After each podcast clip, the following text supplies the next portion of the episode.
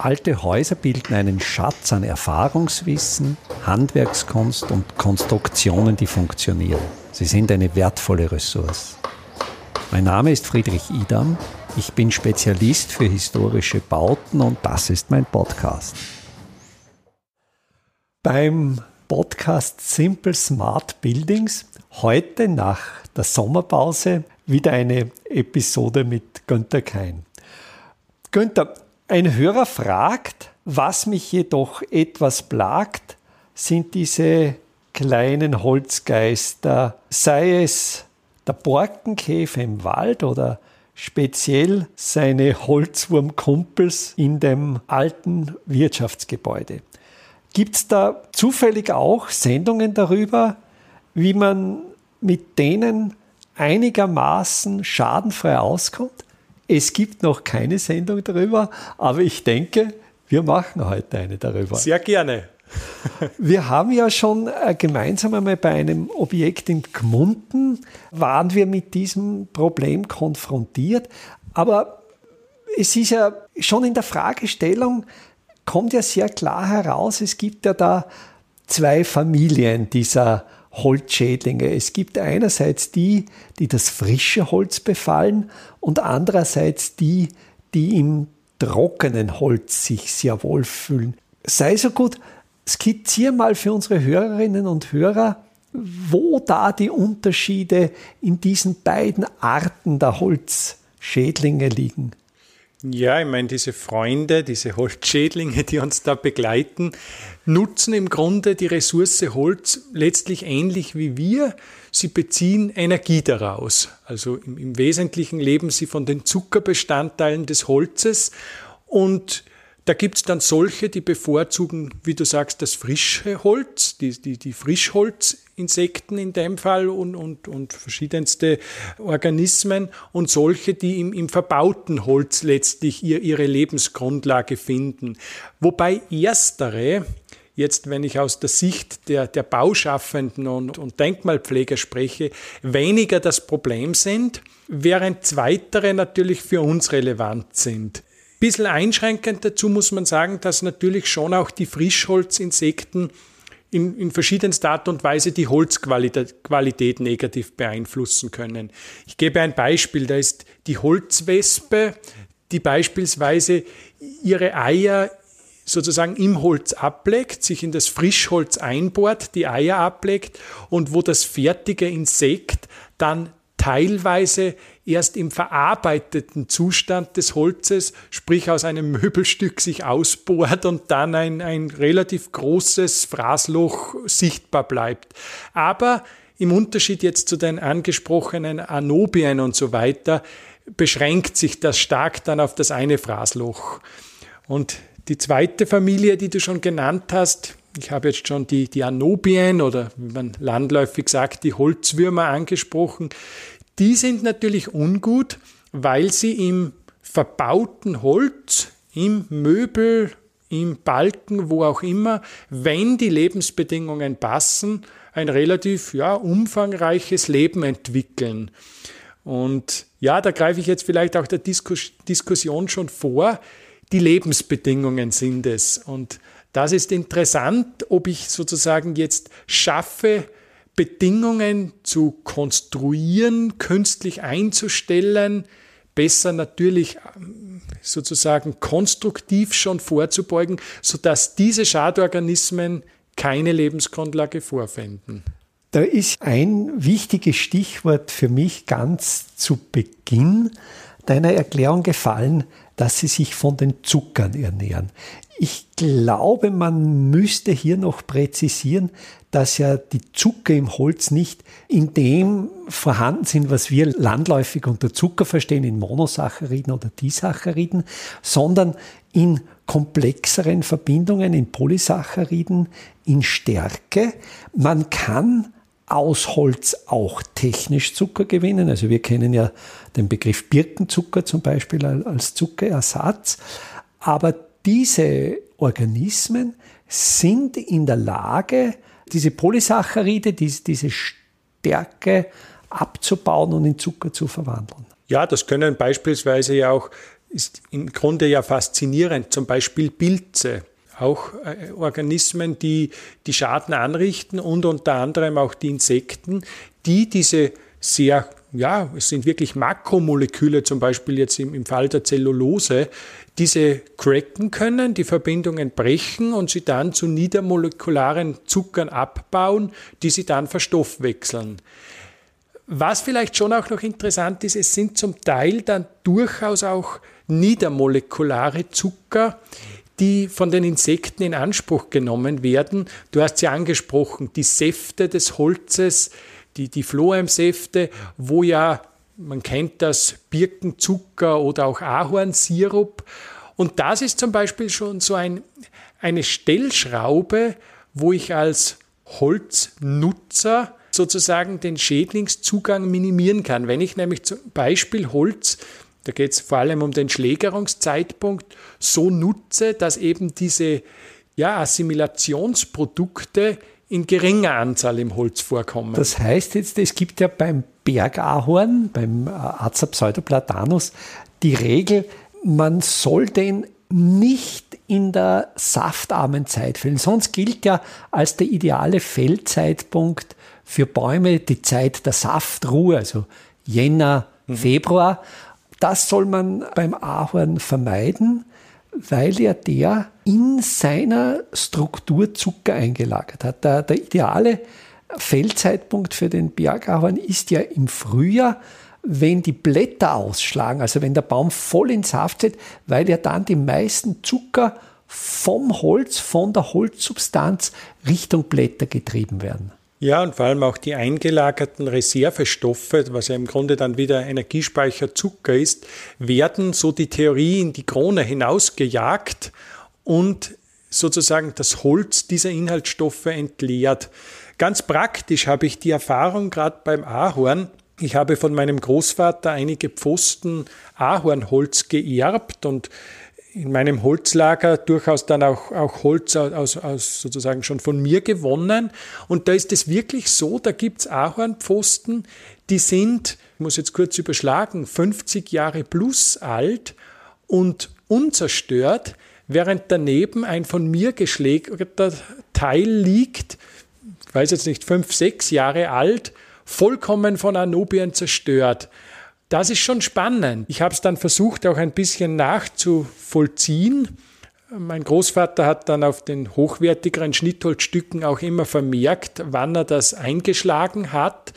Und da ist wirklich mehr oder weniger deine Theorie äh, bestätigt, dass für diese Hölzer das Frühjahr ein gut geeigneter Zeitpunkt ist. Das ist diese erste Rahmenbedingung, möglichst wenig nieder molekulare Zucker im Holz, also das über den Feldzeitpunkt zu steuern. Wobei es taucht natürlich, und so ist es ja immer, wenn man auf der einen Seite etwas gewinnt, verliert man auf der anderen Seite etwas. Um diese in der Saftzeit gefällten Ahorne dann wirklich gut trocken und rissfrei trocken zu bekommen und auch eine gewünschte, schöne, weiße Holzfarbe zu erzielen, ist es ja notwendig, diese Pfosten senkrecht aufzustellen, und zwar mit dem Zopf, mhm. mit dem oberen Ende nach unten, sodass das Kapillarsystem umgekehrt wird und das viele Wasser, das ja im Frühling schon in diesen Pfosten drinnen ist, dass das dann ausrennen kann. Also es gilt dann wieder andere Maßnahmen zu ergreifen und natürlich, wenn man jetzt an den Energieaufwand der Holztrocknung denkt, ist es natürlich günstiger, das Holz zum Zeitpunkt der Saftruhe zu fällen. Ich stimme zu, es ist sicher letztlich da eine Abwägung zu machen. Ich wollte nur den Verweis auch machen, dass es da sehr viel Erfahrungswissen gibt, um auch zum Beispiel Anobienbefall, der ja üblicherweise das massivste Problem ist, hintanzuhalten und dass man da durchaus gut bedient ist, sich mit diesen alten Holznutzungs- und Schlägerungsregeln auch auseinanderzusetzen. Ich wollte nur erwähnen, das ist sozusagen jetzt am, am Sektor der, der präventiven Maßnahmen zum Zeitpunkt der Schlägerung interessant. Dann kommt man natürlich schon unmittelbar zur, zur Prävention seitens oder, oder im Rahmen der Konstruktion. Man muss jetzt wissen, dass sowohl holzzerstörende Pilze wie Insekten immer so ein ja, ein, ein ideales Klima, eine ideale Klimaspanne haben, wo sie besonders gut gedeihen. Und das bezieht sich im Grunde dann immer auf die Holzfeuchtigkeit und die Temperatur. Und da hat zum Beispiel ein Anobium, so jetzt ganz, ganz einfach gesagt, so um 20 Grad Celsius und 20 bis 25 Prozent Holzausgleichsfeuchte sehr gute Lebensbedingungen. Das heißt jetzt nicht, dass nicht bisschen trockener und bisschen feuchter auch geht, aber der Befall wird natürlich wie auch wir Menschen, dort, wo wir uns am leichtesten tun, stattfinden. Da gilt es natürlich, die Rahmenbedingungen zu schaffen durch konstruktiven Holzschutz, dass das Holz so eingebaut ist, dass möglichst dieses Optimum nicht erreicht wird, was natürlich nicht immer möglich ist. Ich denke, von der Feuchtigkeit ist es vielleicht leichter.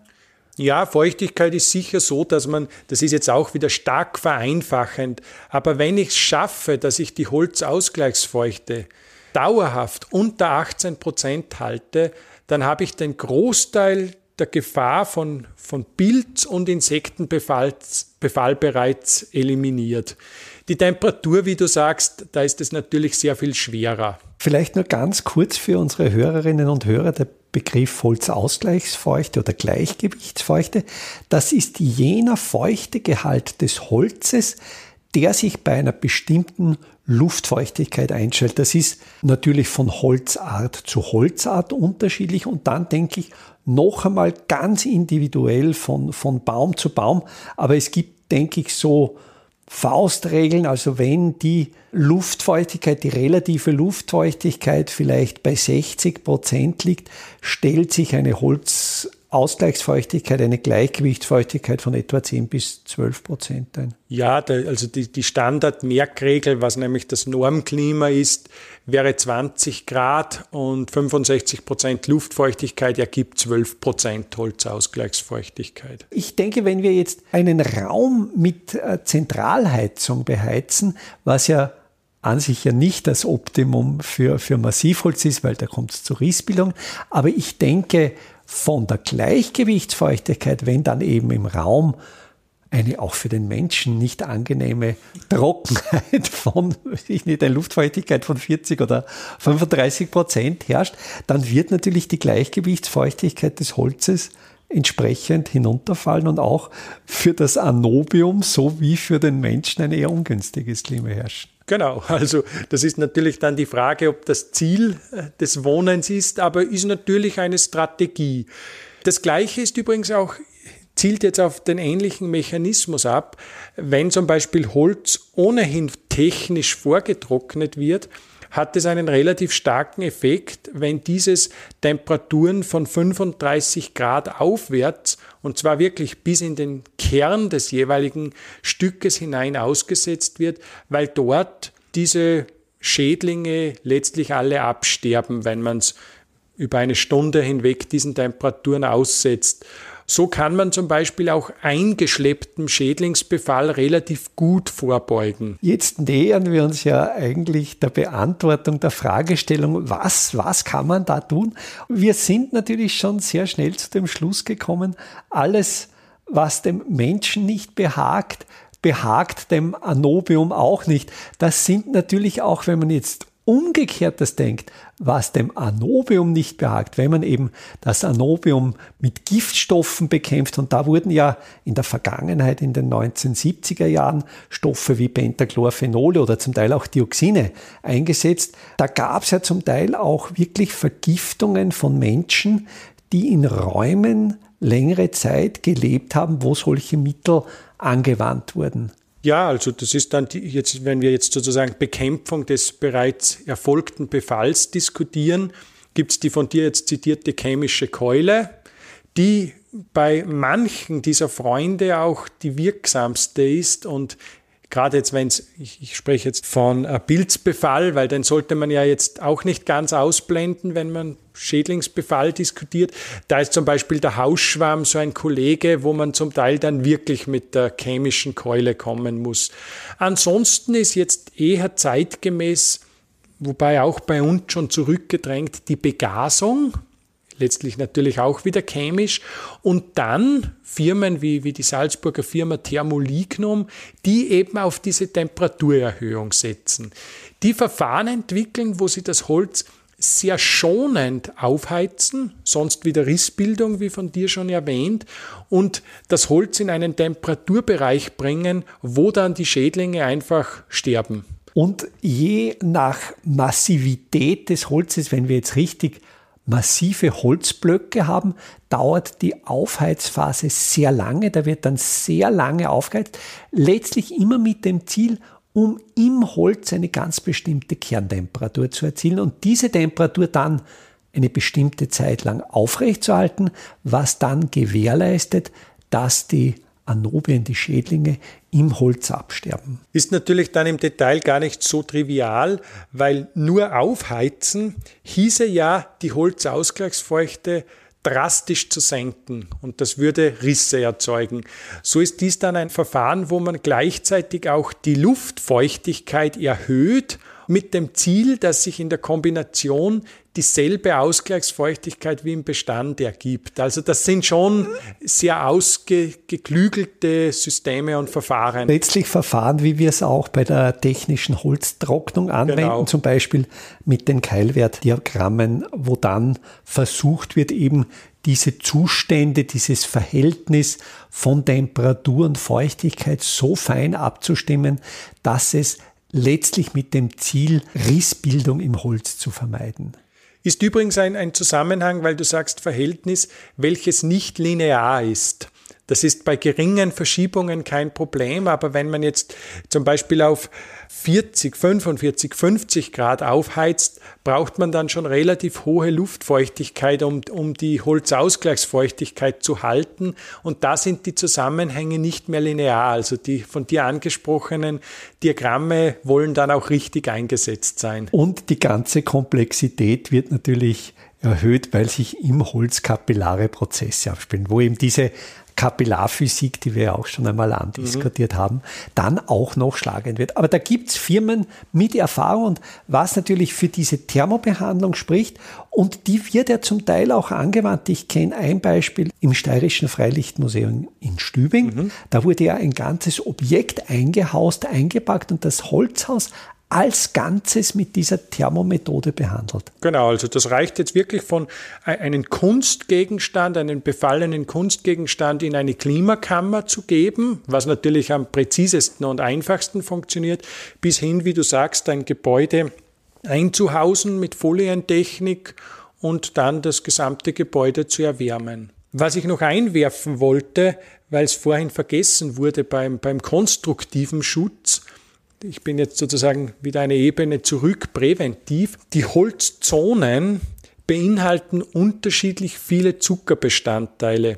Und dort ist vor allem der Bast, also die unter der Borke liegende Schicht, jene, logischerweise im Baum werden ja da die Assimilationsprodukte nach unten geschickt, zur Zellenergieversorgung. Dort ist am meisten Zucker. Das ist eine alte Holzregel, dass man schon bei, bei, bei, letztlich beim Holzstapeln Bastschichten entfernt, mit einem Schepser zum Beispiel. Oder ein Reifmesser. Reifmesser bei, abbeilt. Sehr oft. Und da muss man dazu sagen, wenn das Holz äh, im Frühjahr gefällt ist, wenn es im Saft geht, geht ja das nahezu mühelos. Also ja. Ich kann mich erinnern, mit dem sogenannten Rohrfmesser dann die Rinde herunterzuziehen, das ist ja eher Vergnügen. Also wo man Während es auch das andere gibt, also wenn das Cambium inaktiv ist, dann kann das richtig mühselig werden. Aber wichtig, dieses, dieses Phloem, dieser Bast gehört entfernt, weil zumindest für Anobien gesprochen, beginnt der Befall immer an dieser Schicht. Das Anobium startet dort die Entwicklung und arbeitet sich erst dann sozusagen ins Holz vor. Auch bei bestehendem Befall sieht man eigentlich immer, dass von diesen Bastresten ausgehend der Befall stattfindet. Dieser Bast oder diese Bastreste sind letztlich ein Pull-Faktor, genau. welcher diese Schadinsekten zum Holz anzieht. Und wenn man den eliminiert, dann, dann ist de deutlich weniger Risiko gegeben.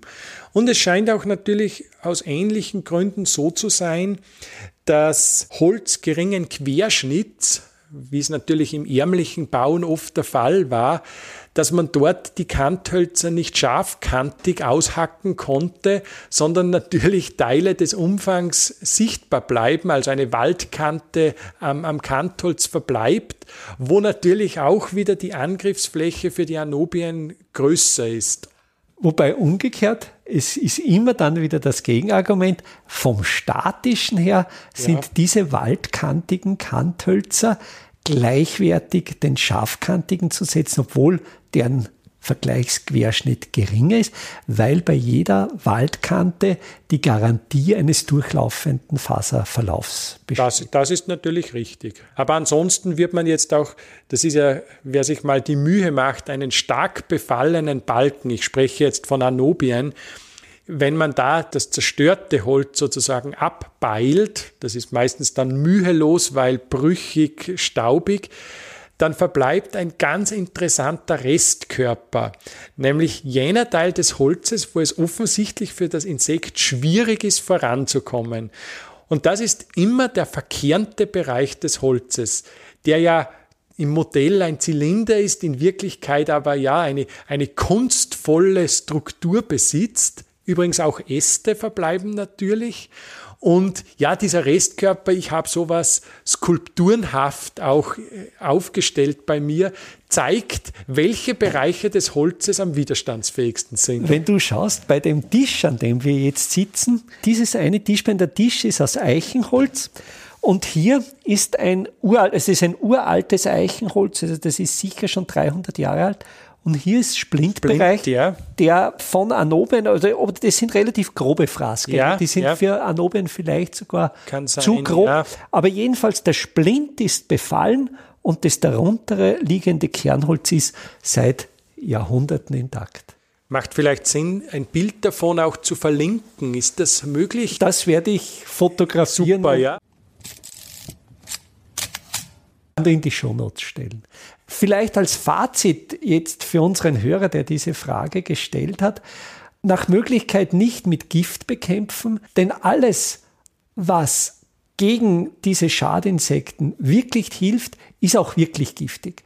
Und Mittel, die für den Menschen ungiftig sind, sind im Regelfall auch für das Insekt ungiftig. Tendenziell ja, ich, ich schränke vielleicht ein, sollte jetzt der Befall kleinräumig gegeben sein, ist natürlich die, die Erwärmung, gerade jetzt bei verbautem Konstruktionsholz, relativ aufwendig. Da macht es eventuell schon Sinn, befallene Bereiche abzubeilen und mit Bohrlochinjektionen dann Holzschutzmittel einzubringen. Es gibt da jetzt nicht nur die höllisch giftigen und damit dann trotzdem eine gute Wirkung zu erzielen. Und auch immer die Abwägung, wie oft und wie lange hält man sich in den Räumen auf, wo das behandelte Holz eingebaut ist. Im Wohnbereich würde ich jedenfalls vom Gifteinsatz abraten. Sehe ich auch so, ja. Günther, danke für das Gespräch und ich glaube, wir haben auch schon ein Thema für eine neue Episode und das sind dann die Pilze. Wunderbar. Einfache, aber schlaue Handwerkstechniken können Sie jetzt auch in der Praxis erlernen. Im Rahmen der Kulturhauptstadt Europas 2024 Bad Ischl bieten wir Ihnen im Salzkammergut heuer Workshops zu Arbeitstechniken der Simple Smart Buildings an. Es wird dabei ums Kalkbrennen, Kalklöschen und den gekonnten Umgang mit Kalkmörtel gehen. Sie lernen, alte Kastenfenster wieder instand zu setzen und besuchen Häuser, die von ihren Besitzern renoviert worden sind. Zum Abschluss der Workshop-Reihe im Herbst 2024 können Sie von international renommierten Profis die Lehmbautechnik in Theorie und Praxis lernen. Wir würden uns freuen, wenn wir Sie für den einen oder auch für mehrere Workshops begeistern könnten. Alle Termine, den Workshop-Folder zum Download und den Link zur Anmeldung finden Sie auf der Startseite meiner Website www.idam.at.